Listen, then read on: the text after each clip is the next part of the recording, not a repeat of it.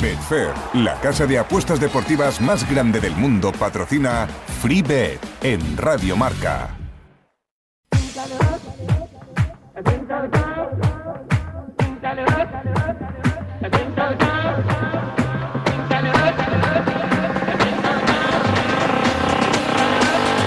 FreeBet con Javi Amaro.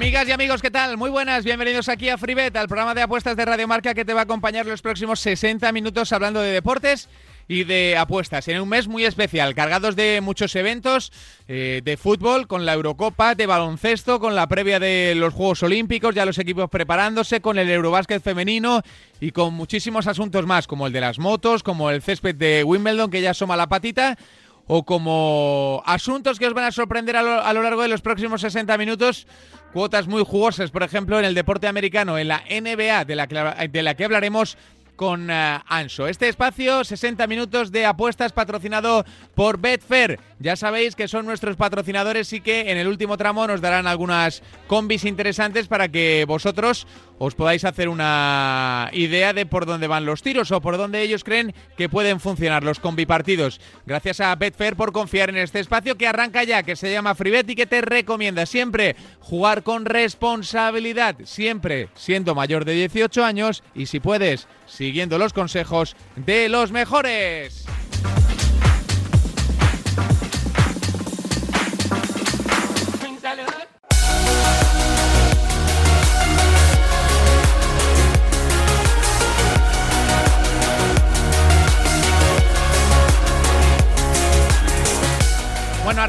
Eh, este FreeBet hablando de la Eurocopa, como es lógico y como casi todos en vuestra casa, en vuestro entorno, ahí charlando un poquito de la selección, de cómo nos va, de cómo no nos va, de lo mal o lo bien que estamos. Os, comento a todos los oyentes de FreeBet, los habituales, que estamos eh, grabando, teniendo estas conversaciones antes de que juegue el partido de España, porque comprenderéis que hay muchísimo trabajo en el durante, en el previo y en el post. Así que eh, tenemos que hacer un poco de adivinos de lo que vaya a suceder en ese grupo de España, que no lo vamos a intentar ser.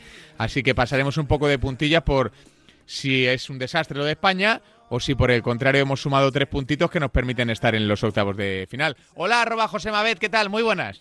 Hola Javi, ¿qué tal? Muy buenas. Eres el primero de los expertos de fútbol con los que hablamos hoy y bueno, la Eurocopa la verdad es que se las trae, ¿eh? está dándonos alguna que otra sorpresa y más de un disgusto, Josema.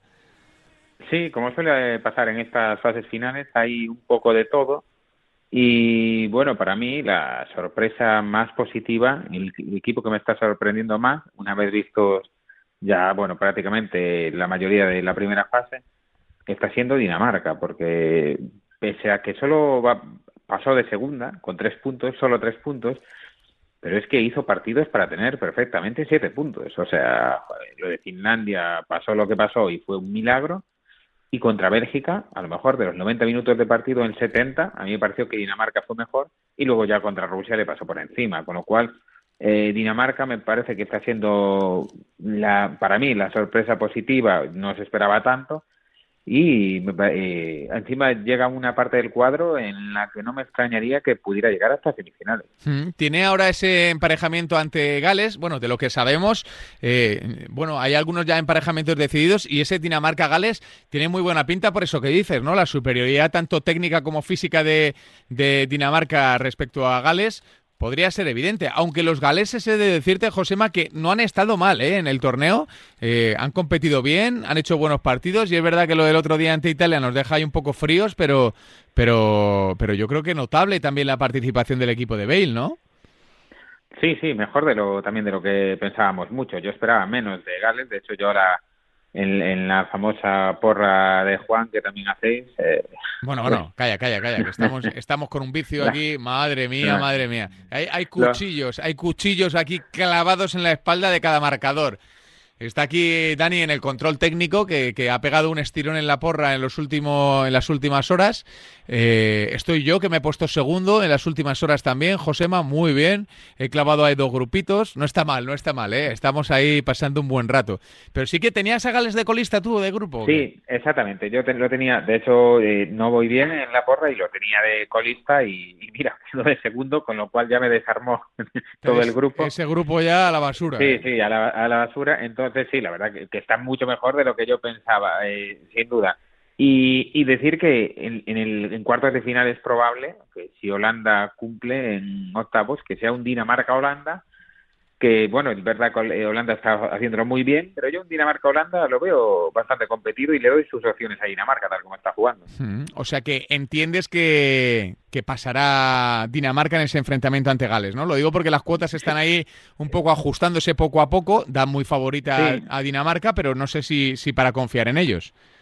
Sí, de hecho hay una opción que me parece interesante, muy arriesgada, que es que, que Dinamarca alcanza las semifinales, está a 5 y bueno, es arriesgada, pero viéndolo cómo está jugando, a la intensidad que está jugando, al final lo normal es que haga desde lo pase y que compita bien en cuartos, con lo cual es una cuota apetecible, difícil, pero es una cuota 5 que, le doy sus, opciones esa de Dinamarca llegar a la semifinal. Me echa un poco para atrás esa, yo la, pensé también, ¿eh? pero me echa un poco para atrás el hecho de que Eriksen no juegue, o sea, al margen de todo el, shock emocional que sufrieron los jugadores, es que Eriksen es un, es un tipo capital eh, que, que aglutinaba mucho fútbol ofensivo. Es verdad, no está, es verdad, han jugado bien sin él, pero también es verdad que supongo que esa jerarquía en el campo, en algún momento, independientemente de, lo emocional, quizás se, se ¿no? Porque, bueno, nadie vamos a descubrir a Eriksen en el fútbol profesional, ¿no? Más allá de todo lo que pasó. Sí, sí, es una baja muy importante porque es el que distribuye el juego, después eh, tiene buen balón parado, buen golpeo, o sea, eh, y es, vamos, eh, es el, el, es el más conocido de, Dinamarca junto con Bright Wade, pero vamos, es el, el motor del equipo, por, por así decir, y sí, es una baja importante, pero eh, pese a ello, eh, después de la baja de Eriksen, hizo dos buenos partidos, con lo cual me hace ser optimista por ahí. Y después también comentar eh, que Francia, que ya la llevo como campeón antes de, de empezar, ahora está a 4,5 todavía, y yo creo que incluso es mejor apuesta ahora, una vez que se vieron todas, que antes de empezar, porque yo esperaba muchísimo más de Inglaterra y desde luego Inglaterra perdió muchísimo favoritismo, favoritismo como se ven las cuotas. La cuota de la victoria final de Inglaterra ya subió bastante porque no da la sensación de poderío que puede dar eh, Francia o incluso Alemania, que Alemania esperábamos que iba a estar peor y ahora ya está de segunda favorita en, la, en todas las casas. Y luego a Italia, ¿cómo la ves, Josema? Porque da la sensación de que este, este grupo de jóvenes que, ha juntado Mancini está funcionando bien. Tiene ese emparejamiento octavos ante Austria y no sé qué, te dicen las cuotas, cómo están puestas, si te seduce algo o no. Las veo bien puestas, a Italia la veo muy bien. El problema, la diferencia que veo, que veo con Italia con respecto a Francia, Alemania, eh, es que no jugó contra ninguna de las potentes. Y, tenemos visto muchas veces en estas fases finales que pensamos que un equipo está muy bien, pero cuando se cruza el uno fuerte al final no era tanto como parecía. De hecho, eso es algo que a España le pasó en muchísimas ediciones, eh, sin ir más allá en el 2006, que en la primera fase arrasó con el 4-0 a, a, Ucrania, la ruleta aquella de, de, con el, de Puyol con el gol de Torres, eh, bueno, un espectáculo que aquello parecía que, que se iba a arrasar eh, Francia llegaba mal, que con Zidane que se decía medio acabado, tal, era favorito España después de, después de la primera fase que hiciera uno a otro, llegó Francia y nos mandó para casa. entonces, estas cosas como esta fase de Italia, en teoría sí, que sí, que está muy bien, pero yo no me fío. Yo creo que cuando le toque un hueso, a lo mejor a las primeras de cambio va para, para casa, porque es algo que históricamente pasa mucho, y al revés. Y cuando Italia pasa mal, eh, con todos atrás, de forma, bueno, en el último minuto, luego suele llegar lejos. Entonces, eh, me, gustó mucho, pero me ofrece esa duda, a ver qué hace cuando le toque el primer gordo. Entonces ahí no lo tengo tan claro. Hmm. Eh, te hago la última, Josema, y te dejamos descansar y disfrutar de, esta Eurocopa. El tema de los biscotos, que está dando mucho que hablar, ¿no? Ahí en, en, el sector Twitter de, apuestas, eh, bueno, todo el mundo ahí interactuando, todo el mundo pensando que va a pasar una cosa y luego otra. Da la sensación de que aquí los biscotos, de aquí a lo que queda de la fase de grupos, lo hablamos para todos aquellos que estén ahí pensando, haciendo números y demás, da la sensación, y digo da la sensación de que no están saliendo como nosotros esperábamos, ¿no? No, y, el más probable, sin duda, era el de Austria con Ucrania, pero también hay que decir que en estas fases finales, eh, yo siempre lo digo, no tiene nada que ver las fases finales de, Eurocopas mundiales de, con selecciones que en ligas eh, nacionales, y sobre todo que en las ligas españolas. Eh, hay muchos menos biscotos de lo que parece, de lo que mm. parece, porque es que eh, podemos echar la vista atrás y nos damos cuenta que hubo muy pocos. ¿Qué pasa? Que sí que es cierto que el empate, bueno, pues era buena apuesta, estoy convencido si se cogía por encima de tres, eh, con, claro, no cuando cierra dos, eh, porque si van empatados faltando media hora, es muy probable, casi seguro que van a quedar empatados, porque ahí es cuando entra el miedo y nadie va a querer arriesgar. Otra cosa es que en el partido lo empiecen ya así. Yo creo que esos son más acuerdos que se dan cuando quedan X minutos que dice, uy, cuidado, que, nos podemos ir fuera y mejor quedarnos con lo que tenemos, aunque seamos terceros. Eso es una cosa. Y otra es desde el minuto uno empezar así. Eso es que no lo estamos viendo en fases finales. Eh, desde prácticamente no se ve desde el famoso Alemania-Austria del 82, hmm. que empezaron ya, el acuerdo se hizo en el minuto 10 de partido, prácticamente. Pero quitando eso, apenas hay casos. O sea, hubo partidos para que hubiera un resultado que les valiese a los dos, pero no acabó por darse, o si se dio fue bastante por casualidad porque llegaron en ese momento con ese resultado. Eso es. Hmm. Es lo que pasó también, tirando de memoria, que a mí me gusta mucho todo esto, en la Eurocopa 2004, el empate a dos entre Dinamarca, era Dinamarca y Suecia, eh, si no me equivoco, eh, eh, eliminaba a Italia y, y quedaron a dos. Fue la única vez que pasó un resultado de que, de que echara a otro equipo. Quedaron a doces, pero fue un partido totalmente disputado. ¿Qué pasa? Que por casualidades se pusieron a doces faltando 10 minutos. Evidentemente, en los últimos 10 minutos ya nadie tocó. Claro, nadie arriesgó y ya está. Pero eso fue a posteriori, no en, eso es, no en el vestuario, sino en el campo de, juego, ¿no? De hecho, un último apunte, en la Eurocopa 96, si, si recuerdas, España quedaba fuera si empataba a doses Francia con Bulgaria. Tenía que ganar España-Rumanía y que no empatasen a doses o a treses Francia y, Bulgaria. Y ganó Francia 3-1. No se dio tampoco ahí. Y pensábamos todos que se iba a dar, los mal pensados, como somos muchos, porque iba ganando Francia 2-0 y marcara Stoikov de falta y los de la barrera de Francia nadie saltara. Y dijeron, bueno, ya no saltan porque esta mañana ahora cae el 2-2 seguro, pero no, no cayó el 2-2 y cayó el 3-1 y entonces ya no se escucha nada más. Bueno, Josema, pues eh, repaso histórico a lo que son aquellos biscotos que pudieron ser y no fueron, o a los que fueron y al final fueron. Eh, Josema, te mandamos un abrazo muy grande. Eh, otro para ti, Javi, para todos los oyentes. Un abrazo. Un abrazo. Nos quedamos con las recomendaciones de arroba Josemabet en torno a la Eurocopa y esos duelos de octavos que ya conocemos. Venga.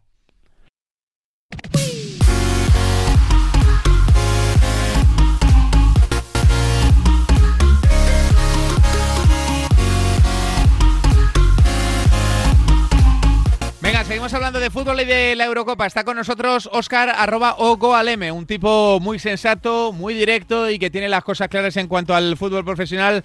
Hola Oscar, ¿qué tal? Muy buenas. Hola Javi, muy buenas. ¿Qué tal estás? ¿Todo bien? Todo bien, todo muy bien por aquí. Muchísimo curro, suponemos, ¿no? Con la Eurocopa, viendo muchos partidos, intentando sacar el máximo provecho posible a este gran torneo. Sí, sí, se junta un poco todo ahora, ¿no? Al final de curso también, que también por mucho papeleo, mucho, mucho trajín y nada, pero bueno, el fútbol al final, pues como es el hobby que tenemos muchos de nosotros, pues bueno, pues Arna con gusto no pita, ¿no? Mm, eso es. Eh, ¿Qué estás viendo? ¿Qué te está seduciendo? decíamos al principio del programa que estamos eh, teniendo estas conversaciones antes de que juegue España. Por lo tanto, bueno, ese tema lo obviamos un poco, a no ser que confíes muchísimo, que lo dudo, en que vayamos a ganar a Eslovaquia. Digo, muchísimo, muchísimo, muchísimo, muchísimo. Que, que bueno, que tal y como está jugando España, pues hombre, puede pasar que ganemos porque tendríamos que ganar porque somos mejores, pero claro, es un tema que que mejor obviar por si acaso, para no confundir un poco a, la gente. Pero del resto de selecciones, seguro que hay algo que te haya llamado la atención, ¿no, Oscar? Bueno, yo creo que ya hablamos en su día de antes de empezar, el, el, europeo, hablamos de, que Italia tenía muy buena pinta y yo creo que se está demostrando esa, bueno, eso que eso que vaticinábamos algunos, ¿no? Que era una selección que que Italia yo desde que desde que tengo uso de razón yo creo que el tema del fútbol siempre ha sido favorita porque además jugase bien o jugase mal que generalmente era la que solía jugar mal pero siempre era favorita porque era un equipo muy competitivo y sin embargo este año que juega un poco distinto de hecho practica un fútbol bastante alegre sin, sin no no tiene demasiados jugadores que digamos estrellas a nivel europeo que conozcamos muchos y sin embargo pues es una selección que está dejando muy buenas muy buenas sensaciones lo que pasa es que esto es como todo yo he visto a Italia eh, empatar tres partidos en un grupo y llegar altísimo. No sé si llegó a ganar algún, algún europeo, algún mundial, incluso sin ganar ningún partido en la fase de clasificación. Y, y, por contra ahora, pues puede ser que perfectamente que estemos viendo en Italia que cada, pues de repente pasa a ser candidata a que lleguen octavos y cuartos y puedan quedar eliminados. Hmm. Eh, ¿Te está gustando Italia? Eh, ¿Te está gustando, por ejemplo, eh, una selección así que, que, que, está recibiendo muchos piropos, ¿no? ¿Bélgica te está seduciendo o no? Bélgica ya se sabía, ¿no? Un poco era un poco la misma la misma línea del mundial, que ya hizo un muy buen mundial con Roberto Martínez, prácticamente la misma selección, practican un fútbol muy bueno, tienen a un delantero como es, como es Lukaku que está en un momento de forma buenísimo, como ya hemos visto también en el calcio, eh, bueno, que ha levantado el escudeto. Y, sí, es una selección, pero lo que pasa es que de Bélgica, pues a diferencia de Italia, yo creo que todos contábamos un poco con que iba a estar, o que iba a dejar buena, buena imagen en este europeo. Hmm.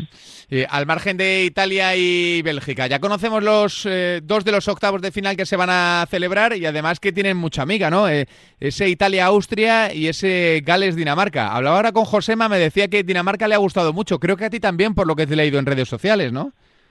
Sí, a mí Dinamarca me ha gustado bastante, la verdad. De hecho, el, creo que el primer partido que pierde con, con el infortunio de, de Eriksen y ese parón que hubo, que le pierde contra Finlandia 1-0, pero creo que ese partido mereció ganar y mereció ganar por, por además yo creo que holgadamente. Lo que pasa, bueno, esto es fútbol y al final, pues sí, sí que notarían un poco este, este contratiempo.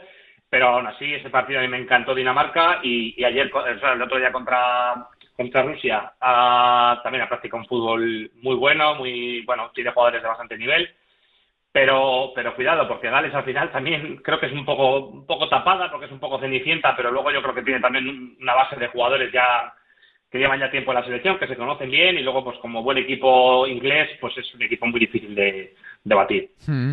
Eh, Gales al espacio es muy buena selección. ¿Le puede hacer daño a Dinamarca? ¿Le puede competir el partido o las cuotas las ves bien ajustadas en ese, en ese compromiso?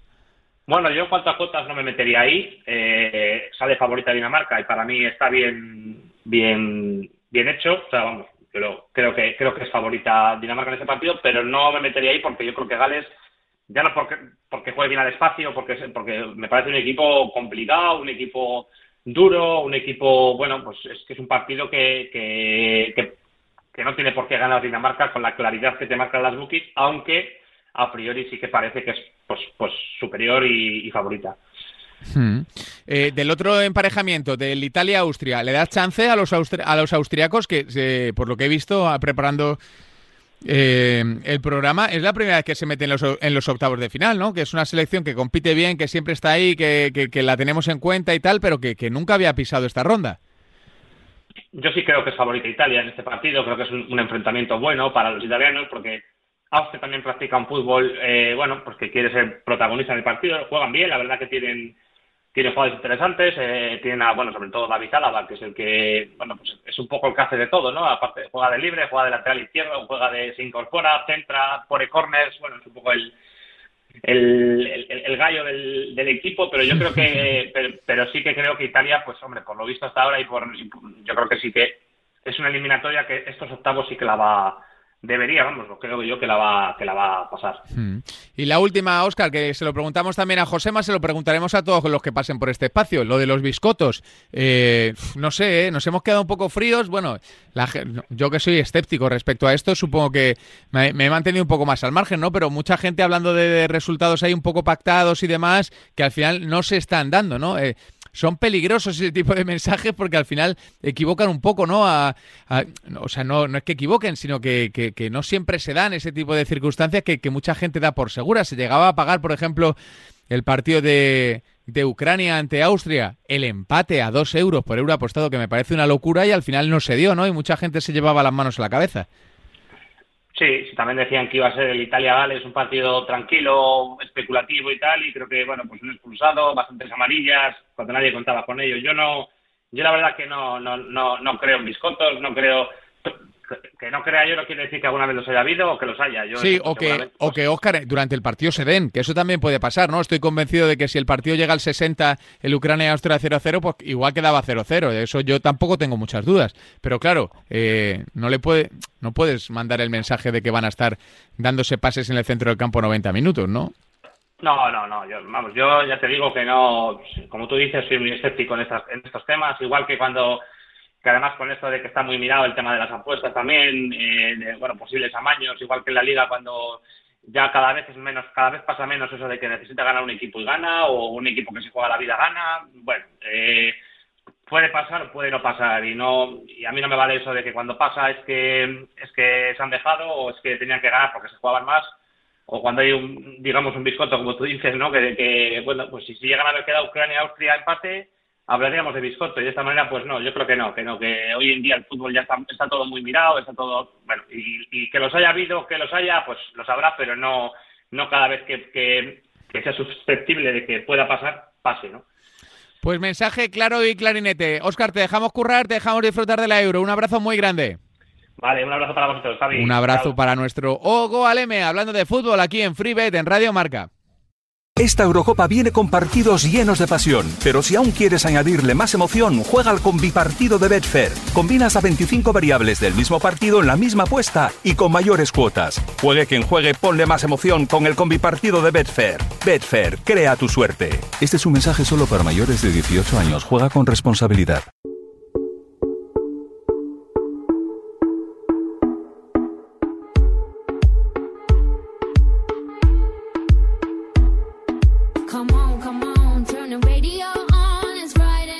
Venga, seguimos hablando de fútbol. Ya está con nosotros arroba pensapuestas. Hola Samu, ¿qué tal? Muy buenas. Hola Javi, muy bien. Y con esta música que me pone, pues cada vez mejor. hombre, a ver, a ver cómo suena. Ahí, ahí. Esta era Sia, ¿no? Si no recuerdo mal. Thrills, creo que es la sí, Sí, sí, sí, muy buena, muy buena, muy buena. Pues mira, te va a acompañar, te va a acompañar toda la intervención, ¿eh? Como a nosotros las dudas. Bueno, ya hemos explicado en el arranque del programa que, no vamos a hablar de lo que ha sucedido con España esta tarde, porque el programa está grabado mm, previamente, lógicamente, pero hay cositas interesantes en esta Eurocopa que nos están dejando así la sensación de que la Eurocopa transcurre por eh, dentro de una lógica por, por, por cosas eh, un poco extrañas, ¿no? Eh, luego te voy a preguntar por, por, los biscotos, pero ya conocemos los dos primeros octavos de final, Italia-Austria, Dinamarca-Gales. Eh, no sé si ves a Dinamarca tan favorita como, como marcan las cuotas, si te ha enamorado tanto Dinamarca como, como a los expertos con los que hemos hablado ya y a las, a las bookies. Sí, bueno, la, la verdad es que Dinamarca ha estado muy bien, quizá ha merecido más de los puntos que, finalmente ha sumado en su casillero, que han sido solo tres, una victoria y dos derrotas. Contra Finlandia fue muy superior, de hecho creo que fueron 24 disparos a uno y perdió el partido, algo único. Sí que es verdad que pasó lo de Eriksen, que, que trastocó un poco los planes, suspensión del partido, eh, volvieron a jugar y bueno, no es el escenario ideal. Y luego contra Bélgica, creo que ni mucho menos mereció perder. De hecho, eh, creo que estuvo más cerca de ganar a los puntos Dinamarca que no Bélgica, pero bueno, al final un par de chispazos de Lukaku y de Bruin pues eh, pusieron ese 1-2. Al final contra Rusia sí, eh, consiguieron la victoria de forma convincente y ahora es favorita, aunque eh, por debajo de cuota 2 no, no entraríamos a la victoria de Dinamarca. El DNB me parece una buena opción, pero cuidado con Gales porque no ha venido a esta Eurocopa de paseo, Gareth Bale está mostrando la versión que muestra habitualmente con su selección y, la verdad es que la hemos visto bastante seria y nada nos sorprendería en este choque de octavos de final. Hmm, le, das opciones entonces, a, entiendo, a la Gales de Bale después de lo bien que lo está haciendo de, competir a, Dinamarca, ¿no? Y además, y además hay un añadido que es que eh, tanto Dinamarca como Italia eh, van a afrontar su primer partido en esta Eurocopa en campo neutral, porque Italia ha jugado los tres partidos en el Olímpico y Dinamarca en el Parque de Copenhague, así que, a ver, sí que es verdad que no era un aforo completo y tal, pero como es una Eurocopa tan rara, tan atípica, el hecho de haber jugado tres eh, partidos con el respaldo de tus aficionados y ahora en los partidos a vida o muerte, en el que si pierdes te vas para casa, hacerlo en campo neutral, pues no sé hasta qué punto les puede afectar, pero seguro que es un factor a tener en cuenta. Mm. Y luego por el otro lado del cuadro va Italia, ¿no? Ante Austria, Italia eh, supongo que te está gustando tanto como al resto de, la población mundial, ¿no? Se está llevando todos los piropos del mundo el equipo de, de, Mancini. Sí, sí, Italia la verdad es que está muy bien.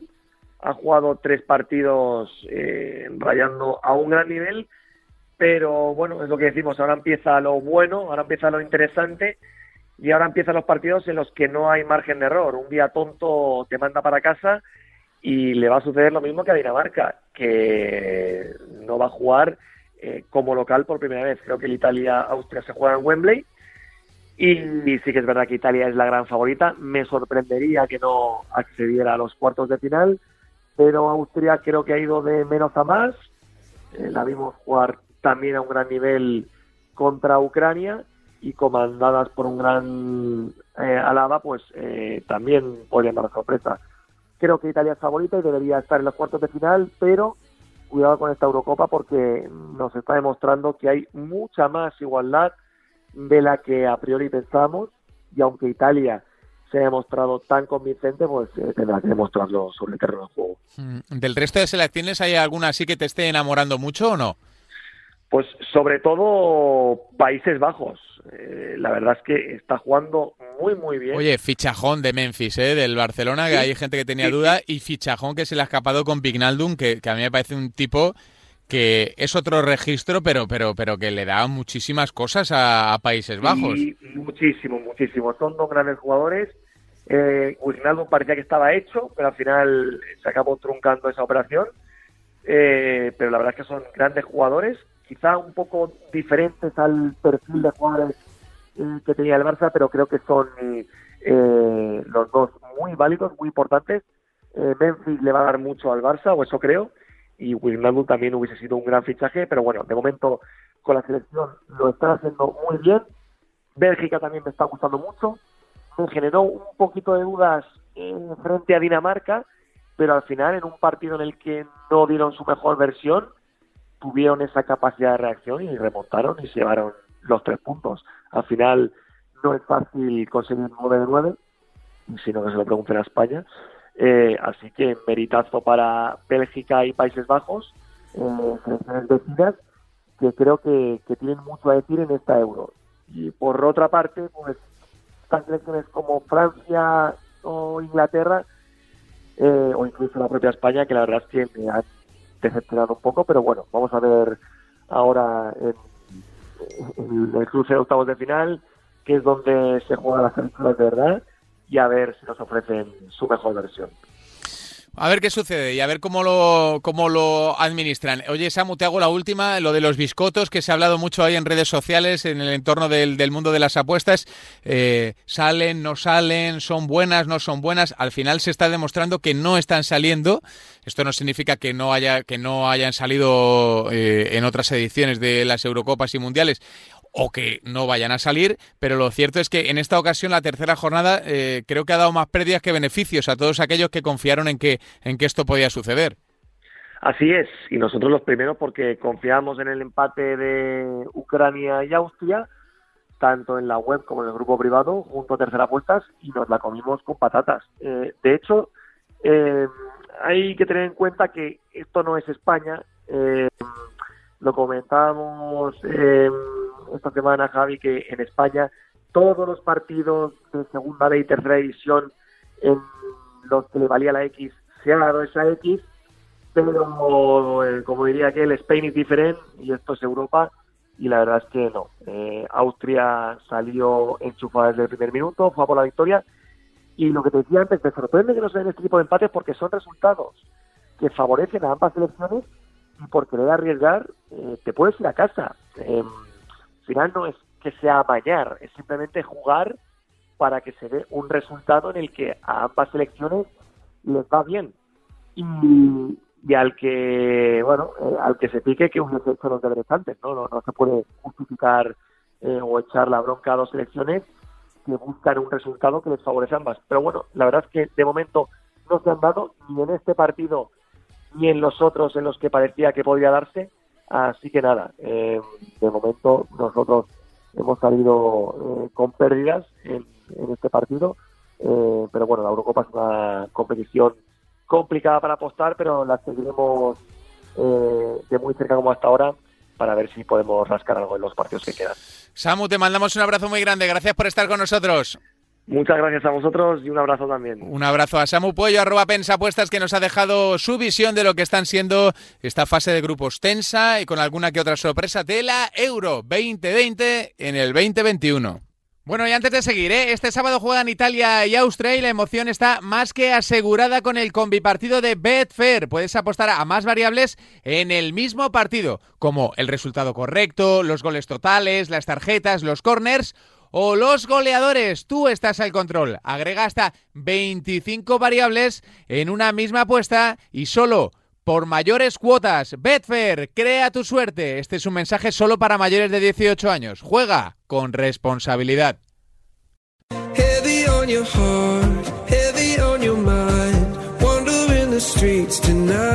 A ver, esta música es un poquito de reencuentro, ¿eh? porque son las sensaciones que se encontró Marc Márquez en Alemania para volver a ganar. ¿eh? Lo necesitaba Marc y lo necesitaba el motociclismo. Estamos ya con Kyle, nuestro experto en motociclismo. Hola Kyle, ¿qué tal? Muy buenas.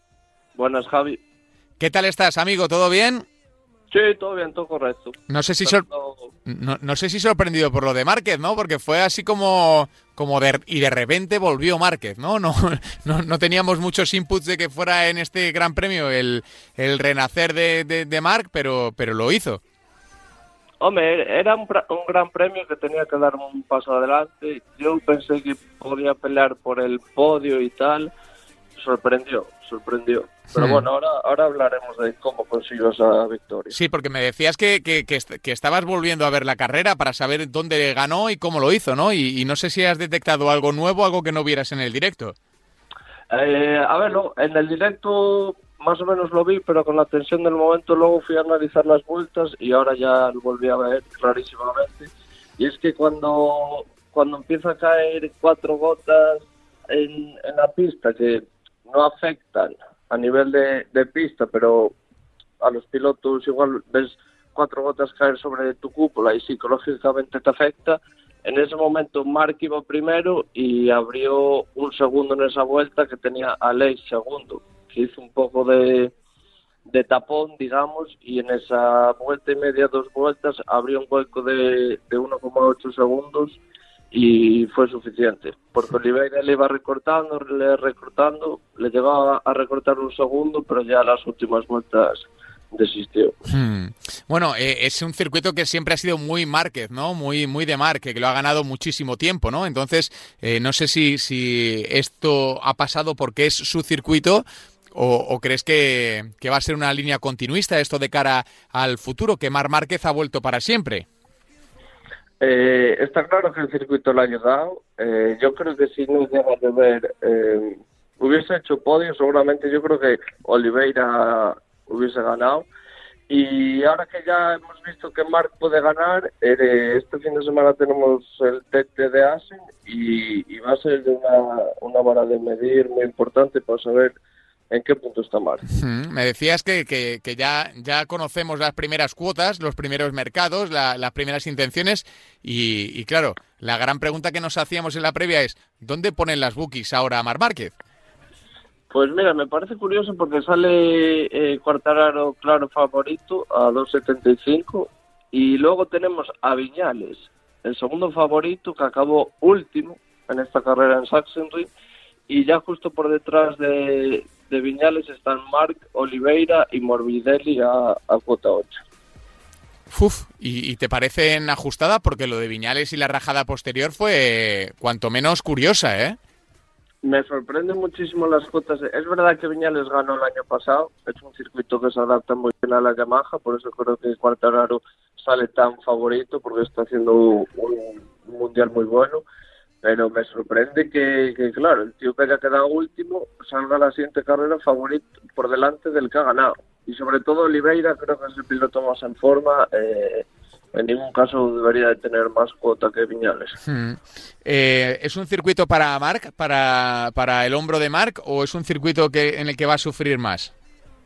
Pues eh, va a sufrir más, porque Sachsenring eh, tiene 10 curvas de izquierdas, 3 de derechas, el brazo malo es el, el diestro, y Asen va a tener más curvas de derechas que de izquierdas, entonces por eso digo que, que va a ser una, una vara de medir importante. Hmm. Es un circuito que se da bien, en 2019, eh, que fue el último año que se corrió, eh, terminó segundo por detrás de Viñales, entonces tengo dudas, pero, pero va a ser clave para entender eh, el, el nivel de marca. Vamos, que si te la tuvieras que jugar con algo o con alguien, sería con Oliveira, ¿no? Antes que con Mar Márquez. Sí, entre esos dos. Y yo creo que Fabio puede eh, dar un golpe en la mesa en Asia, y, pero el resto que no sea Fabio, Oliveira, porque viene de hacer tres podios consecutivos. Eh, KTM ha traído un nuevo chasis en las últimas en las últimas tres carreras y se ha demostrado que, que va muy bien. Hmm.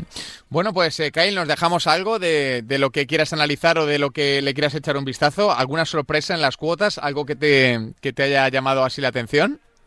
Bueno, sorprende que han sacado ya cuotas del Mundial y ahora mismo ponen a Márquez eh, por detrás de Fabio.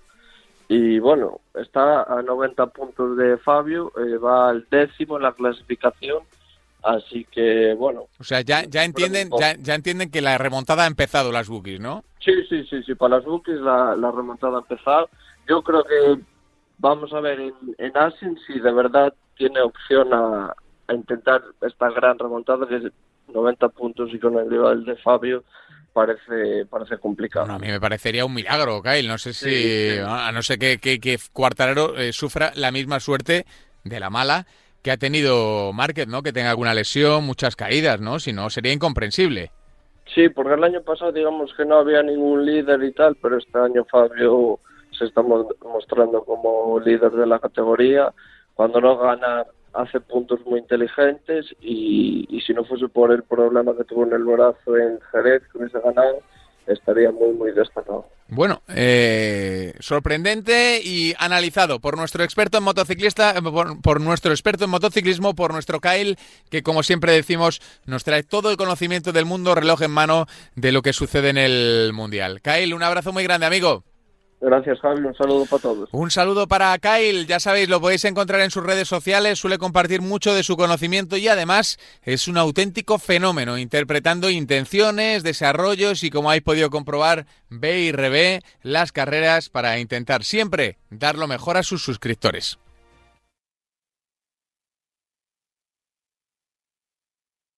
Solterita, solterita de oro.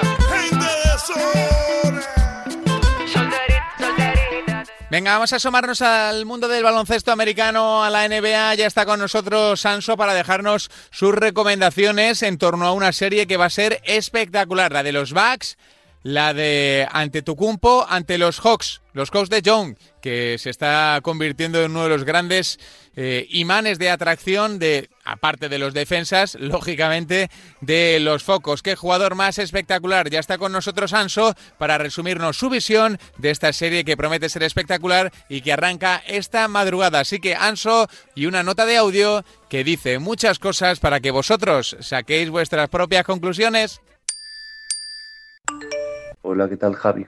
Pues bueno, empezamos eh, a analizar el partido de esta noche, la serie entre Atlanta Hawks y Milwaukee Bucks, final de la conferencia este, la final, la verdad, una final que, que se esperaba poquísima gente, porque Atlanta Hawks no le daba nadie, no daba nadie ni un duro porque llegasen a esta ronda. Han eliminado a unos Knicks que, bueno, lucharon lo que pudieron, pero tener un equipo realmente inferior a, al de Atlanta.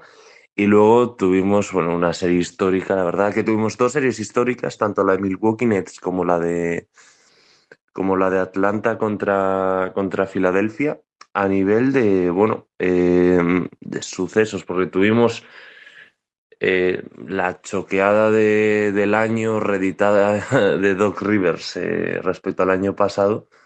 De, bueno, este, el año pasado fue con Clippers, este año con Filadelfia perdiendo la serie 4-3 cuando le iban ganando 2-1, con un equipo muy superior al de, al de los Hawks, unos Hawks que remontaron 18 puntos en un partido para acabar ganándolo y 25 en otro. Un partido que, según la base estadística, tenía 99,7% de posibilidades de victoria y lo pierden, lo que es una auténtica locura.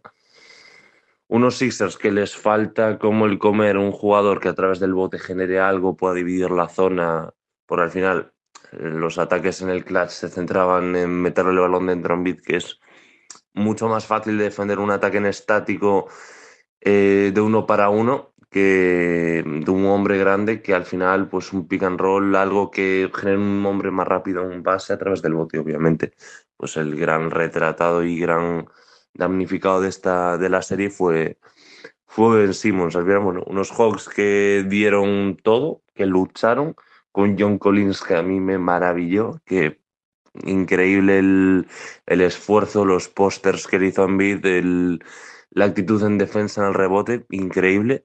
Un Capela correcto, defendiendo a Embiid, bueno, Embiid al final estaba tocado, pero, pero gran, eh, gran trabajo de Clint Capela y un Trey Young increíble que, aunque en el último partido estuvo horrible, en el resto de partidos eh, fue el mejor de largo y fue el, el guía de los, eh, de los Hawks. En el último partido, bueno, apareció un Kevin Werther espectacular con 27 puntos y, tal. Y al final, bueno, serie que se la llevó Atlanta. Y ahora los tenemos contra ella y contra unos Bucks que llegaron a esta final de conferencia, eh, eliminando a los Nets de partidos. Pero bueno, al final unos Nets con Durant totalmente reventado, jugando los 50 minutos de cada partido. Un Harden que no podía sprintar, que, que estaba jugando porque eran playoff, que si no, bueno, tenía para dos semanas más de baja mínimo. Y ahora, bueno, tenemos una serie que, que es súper favorito Milwaukee, como no podría ser otra cosa. Yo creo que la, la, victoria en el Game 7 contra Nets les va a dar muchísima moral. Un Janis que no está choqueando este año, que está jugando muy bien en estos playoffs, está reivindicando y está callando muchas bocas. Y por otra parte, bueno, los Hawks que, que veremos cómo vienen a nivel físico, porque Trey Young viene tocado, Bogdanovich viene tocado de la rodilla, que en el último partido apenas pudo jugar y no estuvo a nivel. Y ya digo, yo creo que una serie que se va a decidir en, el factor cancha, Milwaukee eh, con factor cancha no debería desaprovechar ninguno de sus partidos en, casa, porque al final Atlanta ha ganado eh, tres eh, de los cuatro partidos en Filadelfia. Y Milwaukee se muestra sólido en los partidos de casa. Al final tiene muchísimos más argumentos a nivel baloncestístico para, para ganarle a estos Hawks, que bueno, eh, defensa por dentro, Brook López es un gran intimidador, un gran protector de aro. Luego, mm, Atlanta no tiene absolutamente nadie para defender ante Eto. Pondrán a John Collins, pero bueno, mm, veremos cómo se maneja. En el exterior, eh, Milwaukee con Drew Holiday y con, y con Middleton, incluso Pita, que yo creo que podrá coger a Trey Young en algunos momentos del partido. O sea, tenemos una serie realmente divertida a nivel de mm, estratégico, a nivel de táctica, cómo lo van a plantear los dos entrenadores, pero una serie donde, donde todo lo que no sea un 4-1, 4-2 de Milwaukee va a ser una gran sorpresa. Entonces, bueno, a nivel de apuestas, eh, ya digo, yo cosas que veo buenas para la serie, igual eh, los rebotes de, de Antetokounmpo, que en la serie anterior estuvo menos reboteador porque, bueno, eh, en algunos momentos estaba defendiendo exteriores, estaba con Durante emparejado pendiente. Yo creo que esta serie ya eh, no va a coger a ningún gran generador de, de Hawks en defensa y va a estar siempre al rebote. Se va a ir a 15 rebotes por partido en la serie seguramente. Y, bueno, eh, también yo creo que a Trey Young está ya muy tocado físicamente y le van a, le van a castigar, le van a cambiar defensas, le van a poner varios defensores en, en, ataque y le van a y le van a hacer traps y dos para uno. Así que bueno, me parece una serie donde, donde va a ser extremadamente favorito Milwaukee y donde, donde si no pasa nada raro ni, ni hay ninguna gran sorpresa o gran lesión de Milwaukee, un torcero de tobillo y ya ni algo por el estilo, eh, a los Hawks se les acaba el camino aquí. Así que bueno, me despido y, un abrazo, Javi. Hasta luego. Muchas gracias, Anso, por tu recomendación. Favoritismo para backs, los backs de Antetokounmpo, que veremos si cumplen sobre el parqué y veremos si Antetokounmpo por fin consigue su anillo, ese anillo que tanto anhela. Gracias a Anso, seguimos avanzando aquí en FreeBet.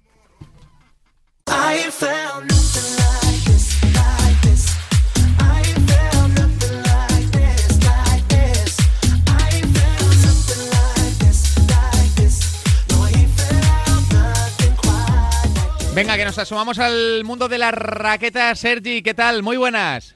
Hola, muy buenas, Javi. El mayor especialista del planeta Tierra en el mundo de la raqueta, ahora centrado ya en el césped, ¿no? Que es una superficie bastante compleja, ¿no? De interpretar muchas veces con, con partidos muy, muy igualados por, por aquello de que la hierba no es la, la arcilla, ni tampoco, no es la tierra batida de, de París, no es la, la pista dura de, de, Estados Unidos, ¿no, Sergi? Hay una complejidad, un punto más complejo, ¿no? Sí, para mí es la gira más compleja de todas, pero sobre todo también para los tenistas, porque tan solo tenemos apenas tres semanas de competición a lo largo de todo el año. Tenemos dos semanas de preparación y tenemos ya Wimbledon. Hmm. Por lo tanto, a no ser que seas un top y llegues a la segunda semana de Wimbledon y alargues pues cuatro semanas, a lo máximo compites tres semanas al año, apenas entrenas esta superficie y eso hace que pues las incertidumbres sean máximas y hay muchos tenistas que apenas pues van a los torneos sin haber pisado la superficie, pues en este caso desde el año 2019, porque recordemos que el año pasado se suspendió toda la gira y eso pues aún hace que sea todo más incierto. Hmm, porque para los tenistas jugar en hierba eh, es bastante complejo, ¿no, Sergi? Por los botes, por la, por la velocidad de la, de la pelota, por porque no son movimientos naturales, ¿no, Sergi? Sí, tanto por como, que muy bien comentas, como también sobre todo por los movimientos que tienen que hacer ellos mismos de fondo de pista. No puedes deslizar igual sobre tierra batida que sobre hard, que sobre césped, y por eso también son tan típicas las caídas y algunas graves, como la de que recordamos la pasada semana de David Goffin, que cayó lesionado, ya se tuvo que retirar y se ha quedado fuera de Wimbledon, pues porque son las típicas caídas de no estar adaptado a competir sobre césped. Claro. Eh, Sergi, estas semanas estamos viendo tus registros espectaculares, ¿no? Detectando muy bien los partidos a los que apostar, como, como siempre le dices a tus suscriptores en este tipo de, superficies con stake un poquito más bajo, pero sí que se ven cosas, ¿no? Interesantes que, que estás sabiendo aprovechar. Sí, en esta gira lo que recomendé es pues limitar el stake, entrar lo más bajo posible, porque ya habrá otras citas de la temporada pues donde no habrá tanta incertidumbre que comentábamos. A partir de aquí pues seleccionamos lo máximo posible y en base a la selección pues estamos obteniendo resultados muy positivos. Hmm. Eh, ¿qué, te apetece ver en esta recta final de, semana? Eh, hay, hay torneos de hierba, hay eliminatorias interesantes, hay jugadores que están muy en forma. No sé, ¿por, dónde, ¿por dónde van los tiros? Ahora mismo tenemos dos citas muy menores, una de ellas marcada por la lluvia, que aún que sea más incierta, y a escasos días de iniciarse Wimbledon. Hmm. Por lo tanto, es el escenario ideal para que tengamos pues tenistas que lleguen a la final totalmente inesperados. Aquí no podemos entrar con favoritos porque aquí hay tenistas que, por ejemplo, van a Mallorca y estoy convencido que van a entrenar, a, tener uno o máximo dos partidos y sobre todo, lo más importante para ellos, se alejan de la burbuja de Londres, pueden hacer una vida pues un poco más normal que la que tendrían que hacer si estuvieran preparando el torneo en previo a Wimbledon y cuando decidan que ya es el momento de irse a Londres, pues no tendrán problema en marcharse. Ante tal incertidumbre, ya, mm, sobre todo temas favoritos, dejarlos un poco aparcados. Mm, porque está creciendo mucho, ¿no? El, torneo de, Mallorca, cada vez con más reconocimiento, pero sí que es cierto que, que, esta semana es un poco incómoda para los tenistas, ¿no? Sí, es una de las peores semanas de todo el calendario, lo estamos siguiendo, lo estamos analizando, sobre todo porque es aquí en España, pero ya te digo que aquí sí que igual te digo cinco nombres y ninguno de ellos llega a la final, hmm. porque aquí mm, veremos igual tenistas que vienen de la fase previa, tenistas pues no que saben que si llegan a, Wimbledon será sin opciones y por lo tanto saben que aquí tienen más opciones de puntuar y ese tipo muy distinto de perfil de tenista. Hmm. Eh, de Wimbledon, eh, ¿te sorprendió la, el anuncio de Rafa de que no va ni a los Juegos ni a Wimbledon? No, era algo que se esperaba, que ya se intuía. Pero Sergi, aquí, aquí yo tengo una pregunta, eh, esto tú que lo controlas más, eh, sabrás responderme muy fácil, ¿no? Pero, pero da la sensación de que para los tenistas los Juegos Olímpicos no son tan importantes como, como para otros deportistas, ¿no? O, no, no, no, no lo son en absoluto. Los tenistas ya están acostumbrados a viajar todo el año de un país al otro y ahora tenerse que ir con toda la incertidumbre que rodea los juegos, tener que hacer pues una adaptación, un cambio de continente. Aquí cuando hacen las giras, pues hacen la gira eh, sudamericana, pues están tres, cuatro, cinco semanas compitiendo. La gira pues europea, pues están unos meses aquí en Europa. La gira australiana, ya hemos visto, claro, irse solo a los juegos para quizás algunos de ellos jugar un partido, porque la mitad de ellos solo jugará un partido, caerá en la primera ronda. No les compensa en absoluto, ni tema económico, ni tema de preparación, ni cómo afrontarán el resto de temporada, pues teniendo este bache en la preparación que podríamos decir aquí en media temporada. Sí que si aspiras a las medallas, pues bueno, Djokovic seguro que irá, pero el resto de tenistas, claro, para ir a buscar una plata o un bronce, mmm, a lo sumo, ¿eh? pues ya prefieren pues quedarse en casa o disfrutar otro tipo de citas que les sale más rentables a nivel de puntos y económicamente. Claro. Eh, Sergi, la última te hago de Wimbledon. Eh, ¿Tienes alguna sensación, algo que, que, se pueda plasmar así en el largo plazo? Eh, porque claro, con la renuncia de Rafa Nadal, con las dudas de Roger Federer, no sé si Djokovic vuelve a aparecer en el escenario perfecto para él. Sí, Djokovic está ante la situación ideal para poder lograr un nuevo Gran Slam, pero por mucho que ahora esté en Mallorca disputando la modalidad de dobles, no es lo mismo que competir en individuales y aquí sí que tendremos que estar muy atentos la próxima semana al sorteo porque ah, vamos a ver si Djokovic en una primera ronda le toca un perfil bombardero mm, dejamos un ejemplo no sé un perfil pues un tenista pues que vive de su servicio que da poco ritmo que se va a los tiebreaks pues ahí mm, puede sufrir enormemente sobre todo en las primeras semanas la primera semana las dos tres primeras rondas. Luego pues ahora mismo está muy por encima del resto de oponentes y tan solo vería en el italiano Matteo Berrettini pues con como el tenista más propicio para poder dar una hipotética sorpresa, porque su rendimiento en, la semana previa en Queens fue sensacional. Hmm. Es cierto, jugó realmente bien, ¿eh? y además que lo hizo con una personalidad como la que tiene, ¿no? Ahí un poco mandón y, con golpes muy, muy, muy buenos en su estreno en la, en la hierba. Sergi, te vamos a mandar un abrazo grande. Un abrazo, que vaya muy bien. Un abrazo para Sergi, que nos ha resumido lo que serán días muy intensos de tenis sobre el verde de Londres. Antes de echar el cierre, esta semana seguimos con los encuentros más emocionantes de la Eurocopa. La pasión está garantizada y Betfair quiere que disfrutes al máximo de cada partido. Demuestra tus conocimientos y sal y busca tu suerte, hombre. Nosotros te lo servimos en bandeja con una gran variedad de mercados y de cuotas disponibles. Si sabes quién va a ganar y cómo va a hacerlo, es el momento perfecto para añadir más emoción a cada partido con el combi partido de Betfair, porque con el combi partido puedes combinar hasta 25 variables en la misma apuesta y con mayores cuotas. A medida que añades selecciones, también aumenta el premio potencial. Ya sabes, sal a buscar tu suerte. Veamos unos ejemplos y recomendaciones de apuestas. Hola, Fran González, ¿qué tal? Muy buenas. ¿Qué tal, Javi? ¿Qué tal? Muy buenas. Bueno, ya sabes que este sábado, Fran, arrancan eh, los octavos de final, ¿eh? Pues sí, y con muchas ganas de ver ese partido entre Gales y Dinamarca, que uf, yo no sé qué va a pasar. ¿eh? Bueno, mira, las cuotas en Betfair hablan de un partido con claro favoritismo para los daneses, aunque no contarán con su estrella Eriksen. Los nórdicos vienen eh, de, menos, de menos a más en el campeonato y tras poner a Bélgica contra las cuerdas. Así que vamos a, a poner un poco en solfa eh, por dónde crees que, que, va a ir el partido. ¿Buscas sorpresa? ¿Buscas algo así como más eh, conservador? Fran. Uf, venga, poquito goles. ¿Vamos con poquitos goles? Sí, sí. Será un duelo cerrado, menos de 2,5 goles. Sí, sí, Venga, sí, lo vamos a añadir al combi partido. Eh, y yo te digo que va a ganar Gales, fíjate, creo que va a ganar Gales, Gales así que vamos con esa opción. ¿Y empata al descanso? Eh, me parece bien, sí. Partido cerrado contra De Bale y se acabó el partido. Eso Las es. tres selecciones juntas nos dan una cuota gracias al combi partido de Betfair de 14,9 por euro apostado. Nada mal, ¿eh? no, no, no. Mi- Increíble. Mira, seguimos con el segundo duelo de la jornada que tiene en escena una de las grandes favoritas para alzar la copa. Es Italia, que lo ha ganado Mm. todo, apabullando a Turquía, a Suiza, a Gales, siete goles a favor, cero en contra.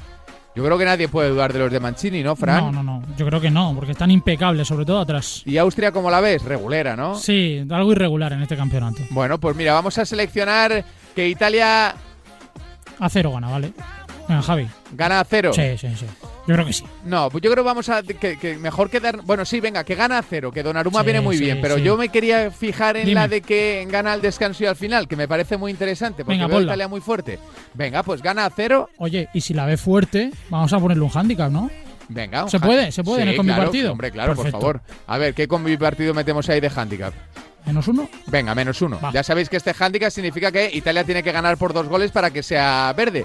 Y si gana con uno, pues nos devolverá lo apostado. Nada descabellado. Para este combi partido, esas tres selecciones se pagan a 4,3 en Betfair. Si pones 10, te llevas 43. No Dinero está- asegurado. No está mal. No.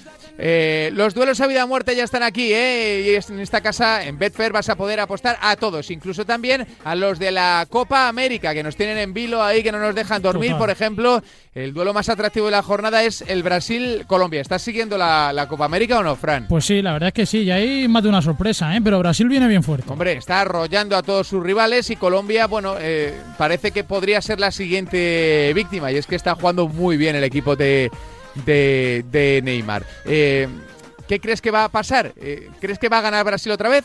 Pues sí, pero ¿sabes qué? Creo que Neymar está haciendo una pedazo de Copa América marcando todos los partidos y me da a mí que va a anotar. Vale, pues mira, vamos a poner que gana Brasil, que Neymar es el primer goleador del partido y ya tenemos una cuota interesante, ¿eh? Eh, pero vamos a por otra. A ver, eh, Un pasecito de gol. Nos volvemos locos, Javi. venga, Una vale. asistencia chula. Venga, vale, ¿de quién? Uf.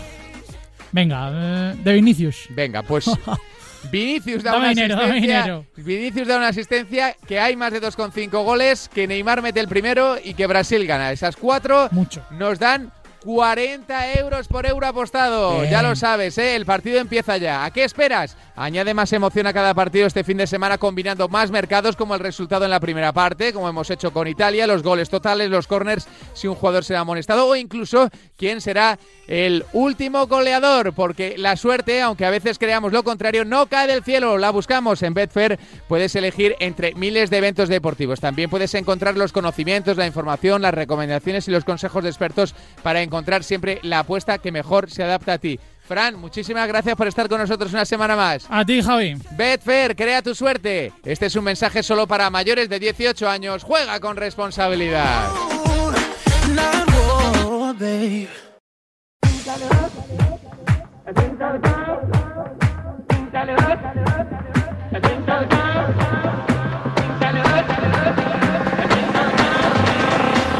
Bueno, pues hasta aquí ha llegado Freebet, hasta aquí ha llegado el espacio de Radio Marca de apuestas y de deporte, en la que siempre intentamos que vosotros os aprovechéis del conocimiento de los expertos a los que recurrimos, de fútbol, de tenis, de baloncesto, de lo que surja. Ya sabéis que estamos pendientes de todos los deportes y de todas las cuotas, buscando siempre que vosotros engordéis vuestro banco. Como habéis escuchado, de la mano de Betfair, que es el patrocinador oficial de FreeBet, nos despedimos hasta la próxima semana. En siete días tendremos más apuestas, en siete días más FreeBet, en siete días aquí en la Casa del Deporte. Nos escuchamos.